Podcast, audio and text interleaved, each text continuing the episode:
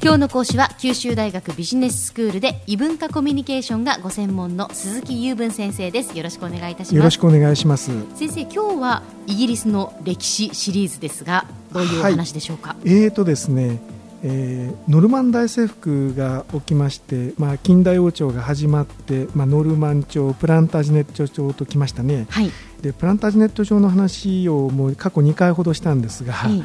えーとプランタジネット朝っていうのはそのイングランドの外のスコットランドとかフランスとかあるいはアイルランド、ウェールズそういったそのイングランドに接しているところといろいろいざこざを起こしたり、まあ、攻めていったりとかっていうようなことをしたので、うん、この辺りからイングランドの外の世界の話を少し混ぜてこようと思ってるんですね。はい、で一応時期としてはプランタージネット朝の頃の話が中心になるんで、うん、今日はプランタージネット朝の3という、まあ、タイトルでやらせてはいただくんですけど、ええ、実際は今日はスコットランドの話です。わかりました、はい、えーとですね、スコットランドといって皆さんスコットランドだからあスコットっていう名前の民族の国だろうなと思われると思うんですけど、うん、もちろんそれで正しいんですが一番最初はスコット人じゃなかったんです。はい。で一番最初ですねローマがあの攻めてきた頃ですねあのもうそれこそ紀元え前のギリギリのところから3世紀4世紀ぐらいの間ですけどもその当時にはピクト人という、まあ、原住民の人がいたんですよ。はい。でスコットランドのスコットっていう名前はそのピクト人の後から、えー、渡ってきた人たちの名前なんですね。でその人たちは、えーと、アイルランド島から6世紀頃に、えー、渡ってきた人たちで、はい、まあ後から入ってきた人たちがあの地域の名前になっちゃったですね。あのピクトランドと言ってもよかったのかもしれないけれど、えーまあ、スコットランドと称します。でこのスコット人っていうのはですね名前を見るとすぐ分かるんですよ。どうしてかというとマクって名前があのついてる人が多いんです。あそうなんです当時の王様はマーク・アルピンマク・アルピン家っていう家柄なんですけども、ええ、よくほらマッカーサーとか、はい、マッケンジーとか、え、あるいはマッキントッシュとか、はい、マックがついてる名前。これスコットランド系統なんですね。はいですからはい、アメリカなどで、えー、マックなんとかっていう人がいればほぼあのおじいちゃんあたりはあのスコットランドの出身とかっていう人が多いですね。マクドナルドさんとかもですか？そういうことそういうことです。そういうことです。でえー、ですから、まあ、スコットランドのいろんな特徴とか名前も含めて実は後から入ってきたスコット人が あの関係しているということですね、はい、まあ、そういうことは世界中あちこちで見られるんですけどもでこの人たちが本格的な王朝を建てたのは大体9世紀ぐらいだと言われてます、はい、で先ほど申し上げたマクアルピンっていう家があ、まあ、王族になってたんですね、はい、で、えーと、この頃からプランタージネ朝の頃から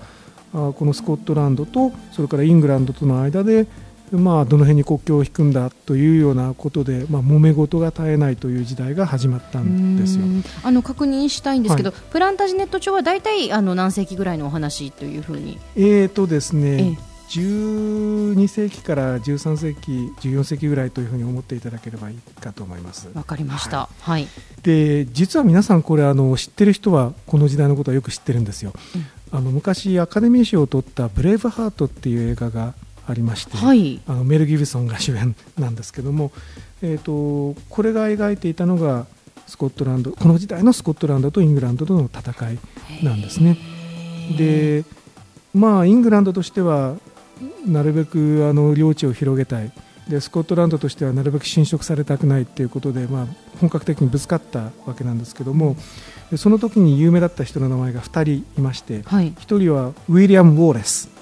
それからもう一つはロバート・ブルースっていう人です。で特にウィリアム・ウォーレスっていうのはこの「ブレイブハート」の中で主人公として扱われまして、まあ、あのきちんとしたあの貴族じゃなかったんですけども、うん、まあ、一般の人に近い存在だったんですが、まあ、兵士として非常に優秀で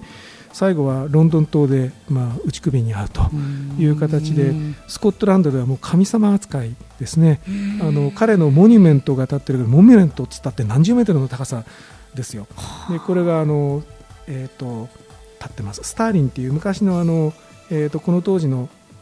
国の首都になってたところなんですけども、そこにはすごい塔が立ってますね。でこの人のことをまあそうですなスコットランドに行って褒めればあの人から何かおごってもらえるかもしれないけど イングランドでうっかり言うと袋叩きに合うかもしれないという気をつけないといけないですね。あのこの後フランスの話をするときにジャンヌ・ダルクの話も出てきますけど、えー、あれもうっかりあのイギリスでジャンヌ・ダルクって可愛いねとかって話をしたら袋叩きに合いますので、気をつけてください。そのあたりやっぱり歴史をきちんと知っておかないと、ね、ということですね。フランスではあの非常にあの、ね、有名な、あの愛国者として有名なわけなんですけど、はい、まあ、そのあたりで少し気をつけないといけないですね。でもう一人有名な名前として先ほど出したロバート・ブルースっていう人ですけどこれはあのウィリアム・ブラスの後を受けてあのイングランドを結局は破って、えーまあ、英雄となりそしてその後のスコットランドの王朝の王座についた人なんですね。でその時の一番の激戦まあ、スコットランドにとって決め手になった戦いをバノックバーンの戦いっていうんですが、はい、これは多分高校で世界史を本格的にやった人でないと覚えてない名前かなと思ってちょっとあの名前を出すのはあれだったんですが、えー、まあ覚えておいていただけるといいかなと思いますね。はい、はい。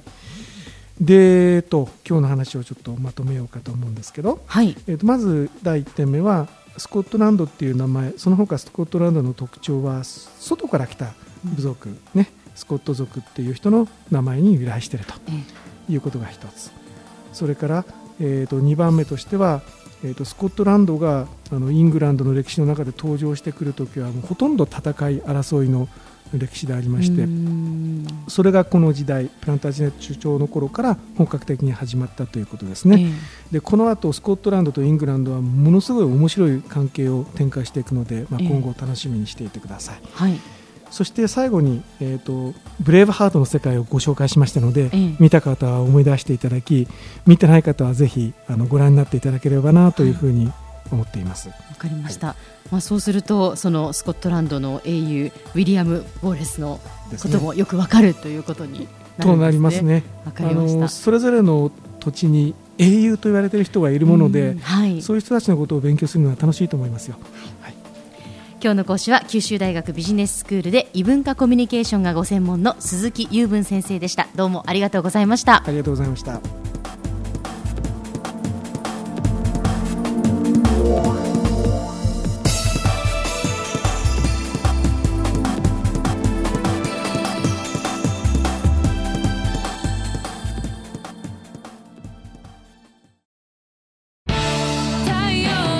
BBIQ は九州で生まれ九州の人たちに光を届けています。九州のお客様が光り輝くように。それが QTnet の変わらない思いです。キラキラつながる QTnet。